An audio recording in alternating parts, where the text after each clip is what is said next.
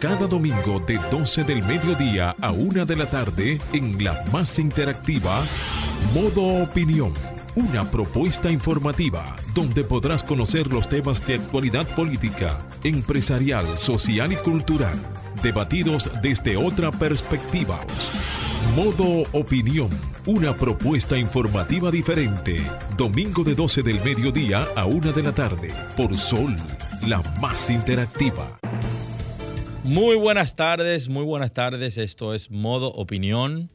Un servidor les habla, Samuel Sena. Y bienvenidos un domingo más, una tarde de domingo más al programa radial más relevante e importante los domingos en la República Dominicana. Aprovechar para saludar a mi compañera de panel Julia Muñoz Alegre, a Marcia eh, Otañez, nuestra productora, Franklin Tiburcio en los controles, Fernando Quesada tras la cámara y a todos ustedes que como cada domingo sintonizan modo opinión para participar, para dar sus opiniones sobre los debates de temas relevantes tanto nacionales como internacionales que traemos cada domingo. Muy buenas tardes, Julia. ¿Cómo te va? Feliz domingo para todos, bendiciones. Les extendemos, bueno, a los que están en estos momentos teniendo la bendición de estar en sus casas almorzando. Buen provecho a los que nos acompañan a través de las redes sociales de el grupo RCC Media Sol 106.5 y también por la plataforma digital.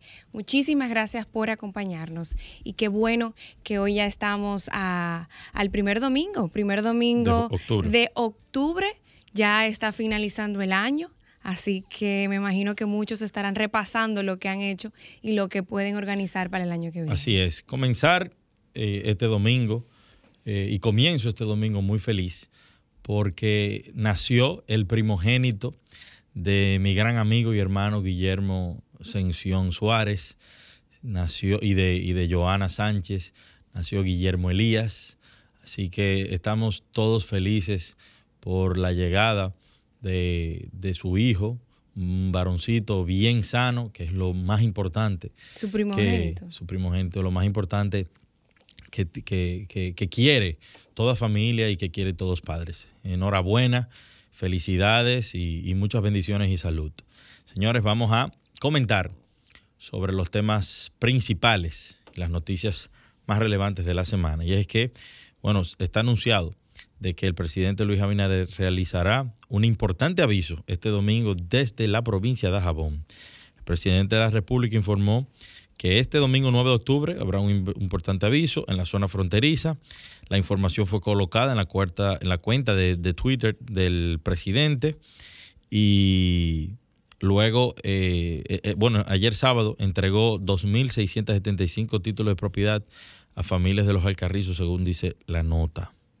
Asimismo, en otro, en otro orden, sobre el caso de la mujer asesinada por sicarios en Santiago, se destaca que hasta el momento no ha sido reportada ni reclamada por ningún familiar y esto pues ha traído un sinnúmero de bueno de conjeturas. de conjeturas de conclusiones. Todavía la policía no ha dado una, una, conclusión al respecto, el cual también conmueve en la zona norte, no solamente este caso, sino también otros dos, lo cual eh, lamentablemente han fallecido tres personas en menos de 24 horas, en, en situaciones de violencia, en situaciones de... Aparentemente crimen organizado también. Aparentemente, presuntamente, hasta que las autoridades pudieran arrojar alguna información al respecto. Pero también se habla, se habla en algunos medios de que, o ha trascendido en algunos medios que alegadamente esta mujer eh, fue parte o estuvo vinculada a la investigación realizada en el año 2021 con colaboración con agencias de Estados Unidos, el Ministerio Público y la Dirección Nacional de Control de Drogas, al, caso, al famoso caso Falcón.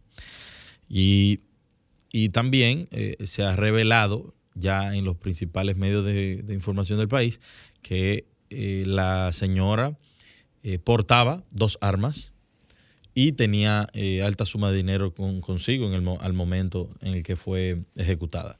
O sea que parece que tiene sentido lo que se está diciendo. Tenemos que esperar las investigaciones y la versión oficial de la policía, que generalmente eh, se mata un tema con otro tema y nunca se sabe qué va a pasar. Porque hace una semana y media en el Distrito Nacional fue ejecutado una persona eh, que estaba cambiando, parece, una goma de un vehículo Porsche y simplemente un, un motor se paró, le disparó y nadie sabe nada. La policía dominicana en Belén, como siempre, con los pastores. Y no se sabe porque un tema mata otro tema.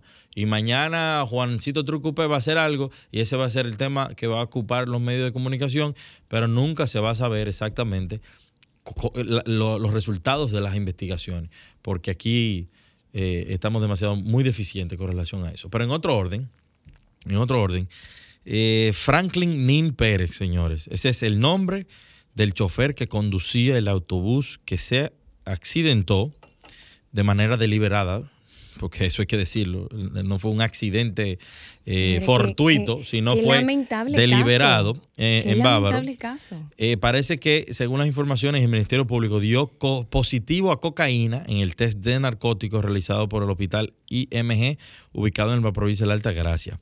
El hospital, por órdenes del Ministerio Público, sometió al conductor de 47 años de edad a un antidoping que demostró al momento del accidente, Nin Pérez se encontraba bajo los efectos de cocaína. Sin embargo, el chofer resultó negativo en las pruebas de anfetaminas, opiatos y marihuana. Pero ya no tiene que dar en más. Y si dio cocaína, ya imagínense. Entonces el Ministerio Público está solicitando un año de prisión preventiva en contra de este conductor del, del autobús. Lamentable, vergonzoso, trágico. Horrible, horrible. Una tragedia real eso ocurrido en Bávaro. Una muestra más de que el Intrant y los demás organismos, los turoperadores, todo el sistema que compone transporte, turismo, tienen que estar encima, no solamente de sus choferes, de las condiciones en las que andan sus guaguas. Este eh, individuo que alegó en principio que fue un accidente porque se le metió a alguien en el medio, cuando todos hemos visto el video, es, él, él creía que él andaba en una pasola dobló a una velocidad que lo mínimo que podía pasar era lo que sucedió. Y yo quiero que ustedes vean el video. ¿A dónde terminó esa guagua? A, la, a metros de una estación de combustible. O sea que la, la tragedia hubiese podido ser mayor. Simplemente porque esta gente no tiene rigor. Porque también yo te voy a decir algo. Mira, dio positivo a cocaína deberían condenarlo porque nadie va a poder reponer ahora eh, las vidas, las personas que quedaron mutiladas, la fama y la reputación perdida como nación. Pero también las empresas dueñas de esos buses. Sabrá Dios cuántos turnos tenía ese tipo eh, trabajando, porque también eso se sabe que en muchas ocasiones los choferes los ponen a trabajar turnos dobles, trabajan de madrugada y tienen que estar respondiendo ante las necesidades del día. Mira, tragedia, yo lamentable. Sobre este caso no quería emitir ningún juicio de opinión porque es muy doloroso y el respeto a las familias, eh, el estar en los medios de comunicación reiterando temas delicados y de y que realmente lo que uno busca de algún modo dar a conocer eh, lo que está ocurriendo tanto a nivel nacional e internacional. Eh, sí, a, a nivel local eh, la Embajada de Perú está hoy tramitando eh, la repatriación de uno de los cadáveres. Barbaridad. Eh, y también tengo entendido que se le está brindando asistencia a través del Ministerio de Turismo a todos esos extranjeros que lamentablemente, pensando que venían en el Caribe a disfrutar, pues muchos, algunos encontraron la muerte. Así es. Para mí, nosotros extendemos nuestro, nuestro pesar, solidaridad. nuestra, nuestra nuestro, eh, condolencias a todas esas familias, a todos esos países que han emitido sus comunicados a nivel internacional. Lamentamos, lamentamos eh, este, este hecho. Esto no representa República Dominicana. Eso no es República Dominicana. Hay mucha gente buena, de buen corazón, trabajando en la zona este del país. Muchos empresarios responsables, mucha gente buena, responsable trabajando y que lamentablemente un caso como esto tapa y daña todo el esfuerzo, no solamente de la localidad, de los pequeños empresarios que hay ahí luchando día a día, echando su familia al frente, sino también de todo un sector que alimenta y que aporta a nuestro PIB. Lamentamos, esperamos que esto sea, pues vamos a decir, un punto sobre la mesa en el cual se tomen las eh, vamos a decir, las medidas y las acciones necesarias, no solamente a nivel público, sino también a nivel privado. Así es. Señores, en otro orden, por otras prioridades, se ha pospuesto la aprobación en la Cámara de Diputados del proyecto de ley que reformaría el Código Penal, cuyo informe está listo desde el 21 de julio del año pasado. No, perdón, desde este 21 de julio pasado, antes de concluir la anterior legislatura ordinaria. Así lo reveló el diputado Isaac Jiménez, presidente de la Comisión Permanente de Justicia de la Cámara Baja, y que estuvo concentrada primero en la aprobación de la ley de extinción de dominio, luego en la sanción favorable de la estructuración del presupuesto del 2022 y ahora en lograr la mayoría de los seis para el presupuesto general del Estado para el año 2023. Así que otra vez nos quedamos sin Código Penal. También antes de pasar a terminar nuestro segmento de noticias, hacer un llamado a todos eh, por la, el huracán Julia que se está acercando a Centroamérica, en el cual eh, ya hoy eh, tocó pues costa, vamos a decir, de Nicaragua. Y esto es un llamado de atención a todos nuestros dominicanos en esa zona, Nicaragua, Honduras, Guatemala, a estar aprestos a las, a las informaciones de las autoridades locales. También el Ministerio de Relaciones Exteriores ha publicado en, su, en sus redes sociales pues, los números de emergencia de, de las misiones diplomáticas que allá se encuentran y consulares, brindando su asistencia ante cualquier eventualidad. Señores, la, la, la temporada ciclónica, se va, por lo visto, se va a extender mucho más de lo que normalmente está pautada. Y esto no solamente afecta a Centroamérica, sino también a nosotros que somos un país en el centro del Caribe. Así que atención y si tienen familiares, comuníquense con ellos porque no podemos, eh, vamos a decir, muchos dicen que tanto cuando el río, cuando, cuando el río suene porque algo trae, hay que tener atención en estos momentos. Así es, adelante Franklin. Ahora nos ponemos en modo opinión. 12, 12, 17, 12, 17 de la tarde. Seguimos aquí, señores, en modo opinión. Y hoy eh, quiero hacerme eco de un comentario que vi de un joven en un medio de comunicación, no le conozco, creo que también se llama Samuel, si no recuerdo, Samuel Sierra o algo parecido.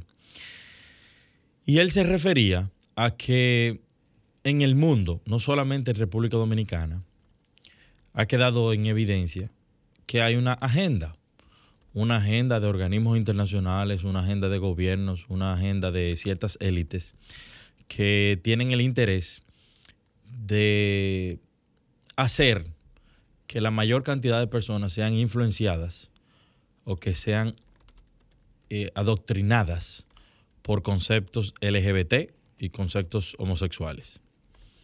Y eso parece, esa agenda parece que no, que no puede ser detenida. Parece que hay demasiados recursos, demasiada gente de influencia, medios de comunicación orientados en esa dirección y forzando a aquellos incluso que no están de acuerdo a tener que pasar por, eh, por, por a, ver contenido, a escuchar contenido.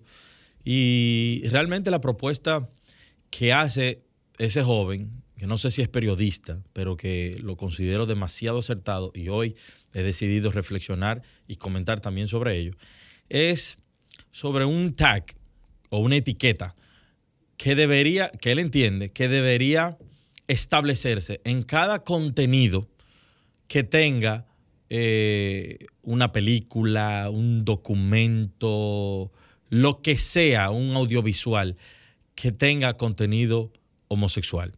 Y ellos, él le ha llamado, o parece que se le llama Rainbow Tag, que es el, Julia, el, rainbow es el... El arco iris. Un arco iris un arco iris, que tenga una etiqueta de arco iris, todo documento, todo audiovisual que vaya a proyectar algo de ese tipo, así todo el que no quiere ni exponerse ni que sus hijos estén expuestos a eso, puedan desde el inicio saber que, ah, no, mira, eso realmente eh, no, no es para mí o no, o no lo quiero para mi hijo creo que es una excelentísima idea. Eso es simplemente, eso es igual que la pornografía.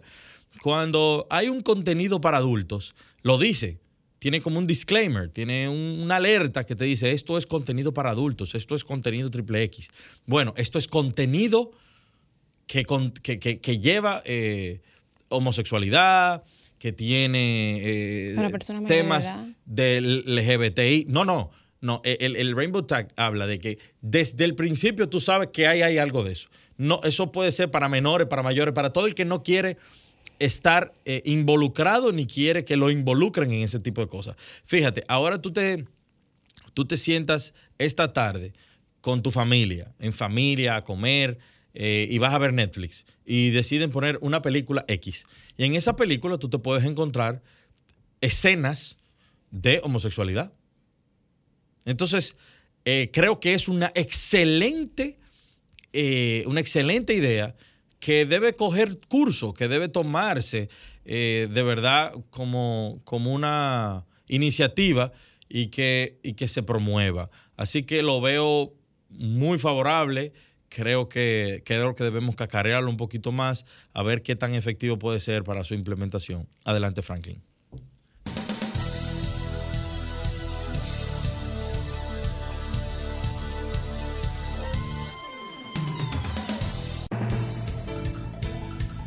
12.21 de la tarde. Ahora los comentarios de Julia Muñoz Alegre.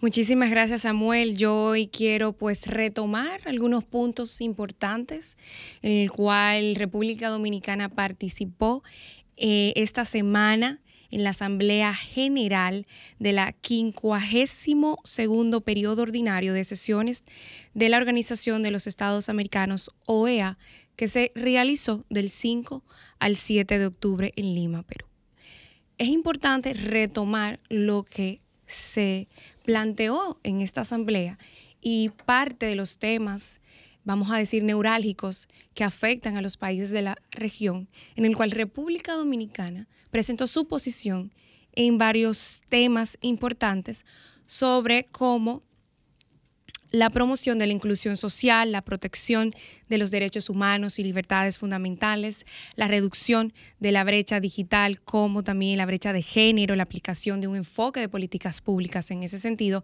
entre otros temas importantes.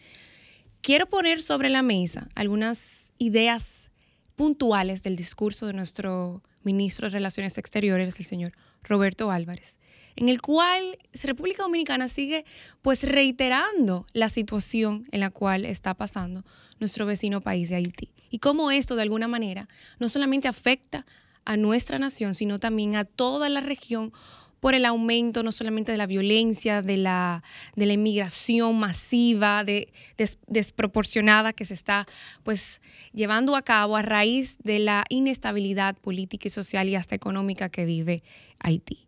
También eh, dentro de lo que se compartió de la posición de República Dominicana, es importante destacar eh, sobre el compromiso del gobierno dominicano como prioridad el tema de la equidad de género, en el cual se reafirmó que la mujer es el pilar fundamental de nuestro país y de la familia y que si se siguen adoptando políticas sociales transversales que se materializan en ese sentido.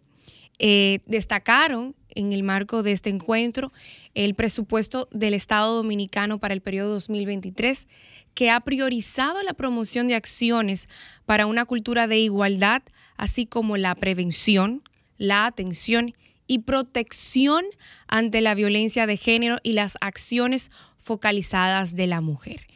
Los datos demuestran que la mayoría de los hogares pobres y vulnerables de nuestro país son aquellos encabezados por madres solteras. Por eso, en esta ocasión, en esta nueva gestión, el presidente Abinader está empeñado en abrir nuevas vías, y estoy leyendo textual, nuevas vías de financiamientos accesibles para estas. El acceso a microcréditos diseñados especialmente para aquellas eh, que tienen bueno, una poderosa herramienta para acabar con la pobreza. Las diversas iniciativas nacionales para la equidad de género encuentran su apoyo en organizaciones multilaterales que velan por la paridad de género, tales como es la Comisión Interamericana de Mujeres SIM, el cual tiene un rol prioritario para el fortalecimiento de las políticas públicas destinadas a la eliminación de todas las formas de discriminación y violencia contra la mujer. También habló un poco del cambio climático, de nuestra situación país, hacer un pequeño estado insular en, desarrollo. Como saben, estamos eh, altamente afectados desproporcionadamente, pues las islas de, nuestro, de nuestra región, América, son ecológicamente frágiles con recursos muy limitados y nos vemos y nos vamos y nos vemos expuestos eh, a una alta vulnerabilidad ante fenómenos naturales de cuya magnitud ustedes todos lo conocen. También destacó el tema de la promoción de nuestra candidatura ante el Consejo de los Derechos Humanos, importante para nosotros, y también, como reafirmé y comenté al principio, estamos llamados a hacer a la comunidad internacional que se espera un mensaje claro, coherente, sensato y más apropiado sobre lo que necesita el gobierno haitiano y el apoyo a la Policía Nacional Haitiana para restablecer la paz y la seguridad en ese país. bueno, voy a citar, dice, eh, dice que esta ambigüedad en la postura oficial haitiana choca con la realidad que nos resulta patente desde República Dominicana, ya que la violencia el hambre y la carencia de insumos esenciales en Haití es tal que nuestro gobierno siente presión para apoyar aspectos logísticos elementales del funcionamiento de hospitales, industrias, empresas de telecomunicaciones y otros servicios básicos. Álvarez puntualizó ante los jefes de los diferentes países miembros de la OEA que no debería existir lugar a mensajes confusos, ambivalentes, ya que la crisis que atraviesa Haití amerita la mayor atención y compromiso de las naciones de las Américas. Para ello, urge una señal clara y definitiva de las autoridades haitianas. Con esto, no se puede afirmar que la situación está bajo control cuando una organización criminal lidera por un, liderado por un delincuente puede negar el suministro de combustible vital a todo un país, dejando en vilo a una población de 11 millones simplemente cortando la salida de los camiones de la terminal de Barrux, en el cual hacen cita. Este ha sido mi comentario hasta el momento por el día de hoy. Ahora continuamos con Modo Opinión, donde nace la información. 12.32 de la tarde. Señores, el presidente Joe Biden de los Estados Unidos de Norteamérica dio unas declaraciones la semana, la semana pasada y advertía que el mundo corre un riesgo de un armagedón nuclear. Eh, este, envía, este mensaje de que nadie debería subestimar el extraordinario peligro que supondría el despliegue de armas nucleares tácticas por parte de Rusia en su guerra contra Ucrania eh, fue parte del discurso del presidente o de las palabras del presidente Joe Biden. Pero también la nota habla de que no hay eh, evidencias por parte de los servicios de inteligencia de que eh, el presidente ruso, Vladimir Putin, esté preparándose para emplear armas atómicas de forma inminente. ¿Qué quiere decir esto? presidente Biden, yo no sé realmente, yo no sé si ustedes lo que me van a estar viendo a través del canal de YouTube o los que me, están escuchando ahora o viéndome por el streaming, han podido observar la conducta senil del presidente de los Estados Unidos. Un señor que está dando una declaración y que hace referencia a un periodista que a una periodista que se murió. ¿Dónde está fulana? Esa señora se murió hace un mes y medio. Ah, verdad. Eh, se, desmonta de la tarima y se queda en el aire. Eh, y, y así tiene la nación de primer mundo un representante que lo dejan hablar en público y alerta a toda la humanidad, a toda la humanidad, de un armagedón de que Vladimir Putin va a utilizar armas eh, nucleares, atómicas, para acabar con la humanidad. Pero señores, hasta para eso tiene que haber protocolo. Los americanos dijeron que habían armas de destrucción masiva en Irak. Y esa fue la excusa para invadir Irak, matar a Saddam Hussein. Y al sol de hoy no se encontró una sola arma de destrucción masiva. Una sola. Dejémonos de alarmas de politiquería al más alto nivel y seamos más serios. No se puede jugar con la ansiedad de la gente, con los mercados, con, con todo el mundo.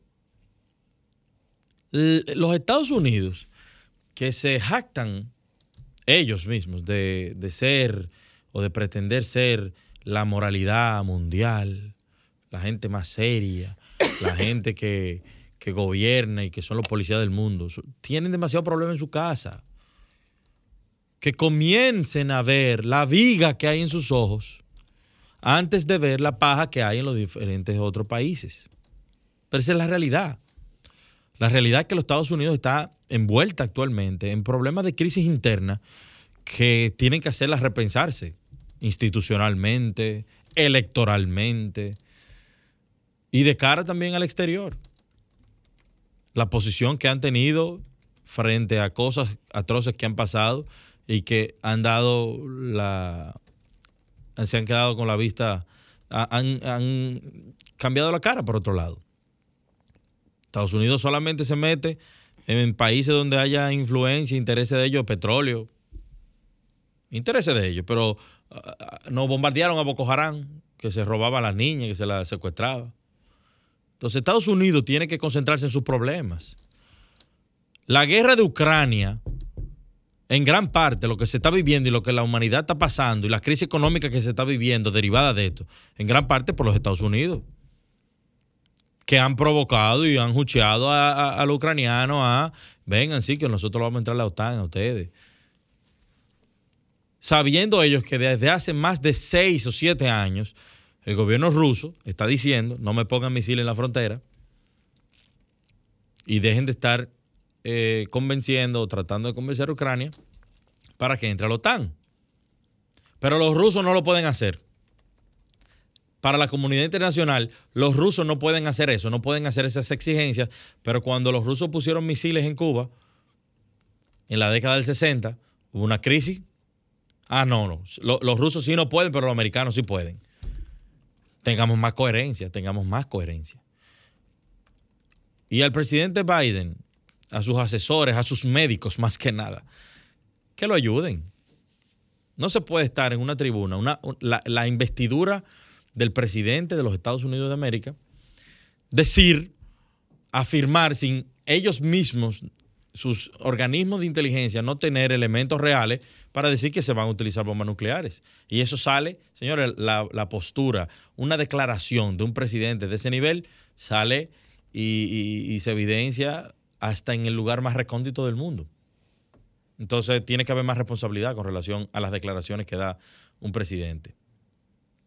Quizás Kamala pueda ser la portavoz del gobierno, Kamala Harris la vicepresidenta pero realmente se necesita más responsabilidad a la hora de comunicar ciertas cosas. Adelante, Franklin. Y José nos va a hablar eh, sobre la situación que está viviendo la República Dominicana con el tema haitiano. Eh, no sé, la mayoría de todos nosotros sabemos lo, que está sucediendo eh, en Haití, la crisis mm, política de un Estado fallido, pero al mismo tiempo una crisis que se ha devenido con el tema de los alimentos y ahora el desabastecimiento de combustibles, las gangas y los organismos armados eh, en control de la frontera. Adelante, muy buenas tardes. Sí, buenas tardes. A sus más completas órdenes. Gracias. ¿Cuál es su opinión con relación a, esta eh, gran crisis que está sucediendo en Haití y las repercusiones para la República Dominicana, que aunque nuestro gobierno dice que tiene las fronteras resguardadas, en, videos, en múltiples videos nosotros vemos cómo hasta para comprar esas multitudes eh, entran a República Dominicana y lo que se ven son 5 o 10 guardias. En algún momento no vamos a poder detener a esas hordas. La realidad es que, como siempre hemos dicho, la frontera dominicana a, a los fines y medios del lugar. De, me refiero en el sentido de poder contener las eh, la, la expulsión de población que genera el territorio, no ni siquiera quiero referirme al Estado haitiano porque eso no existe. Ese territorio donde habita gente, donde cohabitan de una forma, eh, en un estadio de anomia total, de ausencia total de autoridad y de reinado del caos.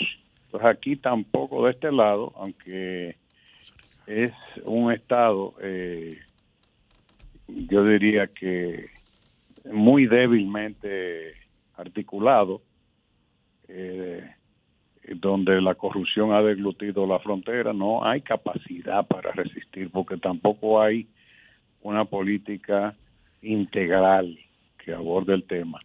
Aquí la gente habla de del tema de, un proceso migratorio. No es así. Nosotros no tenemos proceso migratorio con el tema haitiano.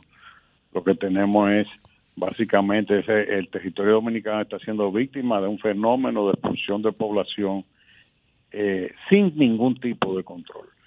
Entonces, el problema migratorio siempre he dicho que existe con los venezolanos, por ejemplo, que hay una situación coyuntural que está generando eh, un proceso migratorio de ciudadanos que ingresan legalmente a través de los aeropuertos, que están todos registrados en el libro de extranjería.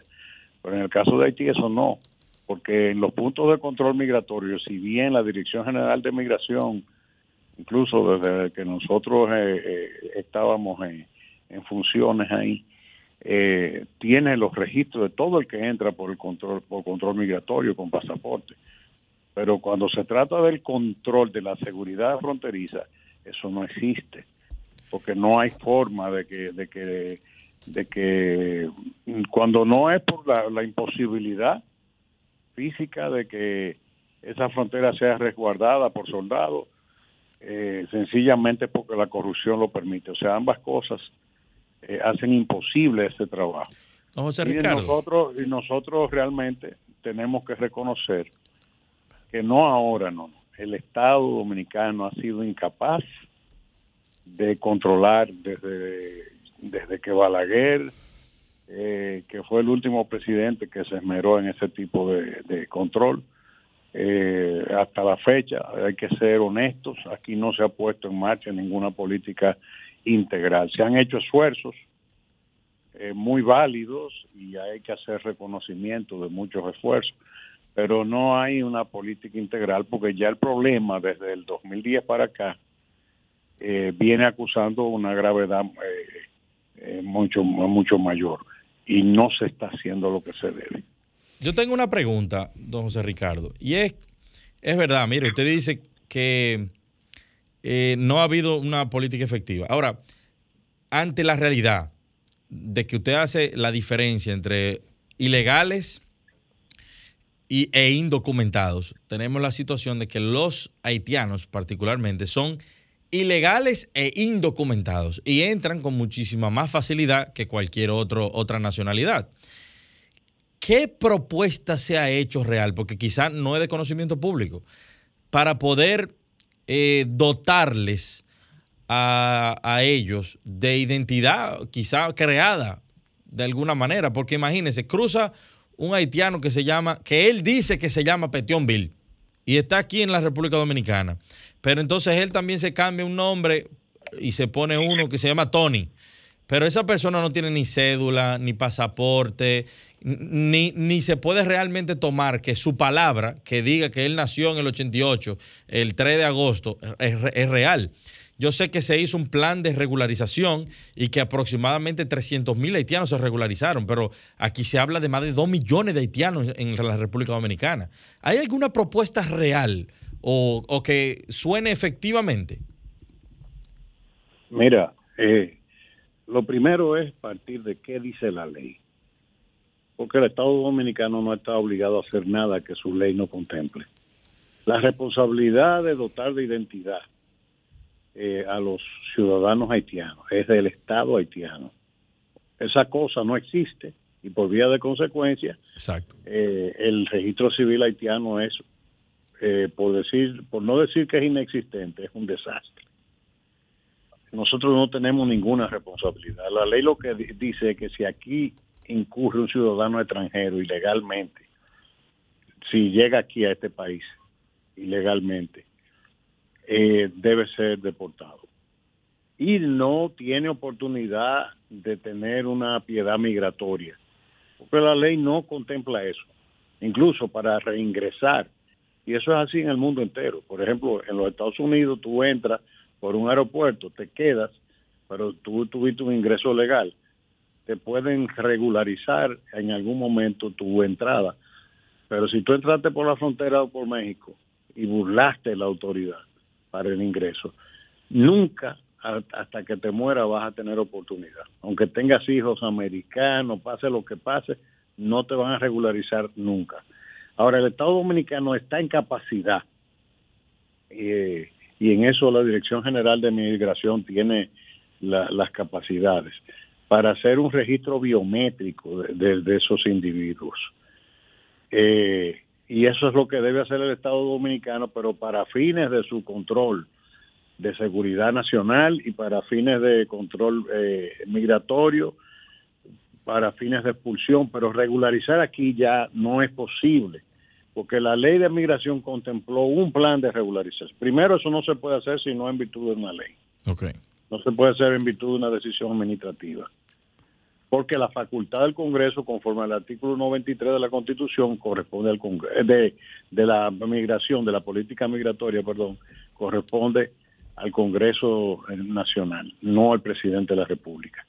Cuando el presidente Medina votó un decreto para regularizar, estaba fundado en que la ley 185 2004 285-2004, que es la Ley General de Migración, establecía un plan de regularización que se aprobó no para lo que se hizo, no para lo que se hizo, se aprobó con la finalidad de que se abordara el drama humano de decenas de personas que fueron irregularmente inscritas eh, bona fide sin que intervinieran eh, eh, malos, eh, o sea, cosas mal, dolo, vamos a decir. Entonces esas personas fueron asentadas en registro civil por ignorancia de los oficiales de Estado Civil que registraban que fulano de tal, hijo de tal pareja, que trabaja en el, que en el ingenio tal o que sea, le nació una niña y entonces esa, esas personas se registraba pero como hija de dos haitianos, no había dolo, porque el oficial declaraba esto sí. Entonces, para esa gente se concibió el plan de regularización. No obstante, la ley no fue muy precisa y se hizo extensivo. Y si ocurrió lo que ocurrió, el desastre que impulsó Danilo Medina con Gustavo Montalvo y, y el Ministerio de Interior y Policía, esta autoridad, el actual gobierno, estaba auditando eh, ese plan de regularización y no le ha dado al país la información de que el 100% de, de, las personas registradas con el plan fueron registradas eh, irregularmente. O sea, el plan se, se inutilizó por querer acoger y dar papeles a lo loco. El, plan, el plan lo anularon. Entonces, si va a intervenir una situación de ese tipo, el país tiene que sentarse a debatirla, porque no puede ser que se abra eh, sin tasa y que nosotros nos echemos arriba la responsabilidad de dotar de identidad a los ciudadanos haitianos. Nosotros tenemos un problema muy grave como ahora mismo se está hablando de la gente que está entrando a la frontera, pero el problema más grave son los que están haciendo aquí. ¿Sabes por qué? Porque se, les dota de una identidad como ciudadano extranjero nacido en territorio nacional, que es como nuestra ley lo contempla. El Estado haitiano, no a la voz de cualquiera, desde el año 2015 advirtió al Estado dominicano que no recibiría en el territorio haitiano ninguno, ninguna persona que haya nacido en territorio dominicano. O sea, desde ese entonces hay una advertencia del Estado haitiano y esa gente está desarrollándose y creciendo aquí, hablan el español mejor que tú y que yo, tienen un acta de nacimiento que dice que es un haitiano nacido en territorio dominicano, pero que tienen una cantidad enorme de dinero de organismos internacionales que están impulsando un movimiento que se llama eh, eh, eh, Dominicano por Derecho. O sea, con la identidad de que esa gente sea asumida. Entonces, siendo nosotros el paritorio de Haití, eso va a terminar siendo un desorden para la integridad de la identidad dominicana. Y si nosotros seguimos recibiendo en los hospitales y no blindamos esa frontera y la organizamos, no hay nada que hacer. Entonces, las autoridades no han demostrado que tengan ninguna vocación de ordenar ese proceso, que, ordenar eso no es no pasa por el mm, tema de no es un proceso fácil discúlpame que lo interrumpa no lo es no lo es. pero ahora mismo el presidente Luis Abinader se encuentra en la frontera eh, con el vecino país, en la provincia fronteriza de Dajabón, en el cual está dando varias declaraciones, como el anuncio de la compra de armamentos militares para la frontera, eh, y también, entre otros sentidos, eh, el tema de los 23 kilómetros de muro fronterizo que ya existen y la construcción y todas las acciones y esfuerzos que está haciendo el gobierno dominicano, no solamente a nivel local, sino también a nivel internacional, porque hay un diálogo importante que está liderando y que está llamando la atención y que gracias a ese diálogo en la comunidad, el presidente Biden lo mencionó en su discurso de la Asamblea General de la Organización de las Naciones Unidas en ONU, ahora recientemente en septiembre, y ahora también en Perú, en Lima, Perú, en la Asamblea General de la OEA. O sea que, se, que realmente se ha visto un compromiso del gobierno actual se está dando, se está dando de manera positiva ese esfuerzo porque las naciones de América, entre otras como Canadá y Estados Unidos, han puesto sus ojos y su atención en este caso de Haití. Yo quería hacer esa aclaración porque me, me llamó mucho la atención que usted dijo que no se está haciendo nada cuando todo está ahí en Google y lo puede buscar. Esa es mi aclaración que yo quería hacer. Eh, con todo el respeto que usted me merece, yo me permito diferir de usted. Porque admito que el presidente está diciendo todo lo que se debe decir, pero no se está haciendo todo lo que se debe hacer. Eh, yo respeto los partidarios del gobierno o las personas que reconocen en eso una acción válida, porque eh, todos tenemos derecho a tener una opinión y eso se debe respetar. Sin embargo, si se me respeta la mía, yo diría, cuando digo que no, no se está haciendo nada, digo, sí, yo apoyo al presidente cada vez que ha dicho que no hay una solución dominicana a los problemas de Haití. Muy bien. Apoyo al presidente cuando se niega a suscribir un documento vinculado al tema migratorio en Los Ángeles, me parece correcto. O sea, cuando digo que el presidente ha dicho todo lo que debe decir, pero al mismo tiempo tengo una visión crítica y respetuosa de la posición del gobierno, porque si usted lo que usted dice no lo lleva a los hechos y sobre todo si, si las personas que están supuestas a ejecutar la política que usted está trazando son personas con una identificación eh, del bando eh, contrario. Por ejemplo, en esta posición, ¿cómo usted puede ser presidente con una posición de ese tipo y usted tiene el canciller que tiene?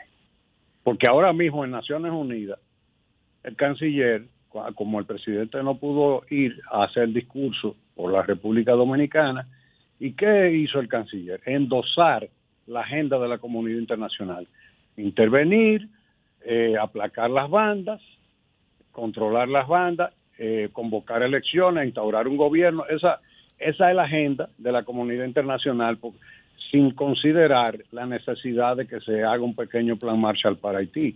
Él endosó todo. Entonces, tú te pones a ver eso. El director del Instituto Nacional de Migración es la quinta esencia de la inteligencia que ha servido a través de la ONG para la gente, la pro haitiana le pones a mirar eh, lo mismo, la Dirección General de Migración en este gobierno se, le ha reducido el presupuesto, que no tiene ninguna capacidad operativa, aunque no es responsable de la seguridad fronteriza, porque no lo es, es son las Fuerzas Armadas, pero podría, por sus facultades legales, jugar un rol de control cruzado en la seguridad fronteriza, pero no nunca se lo han permitido.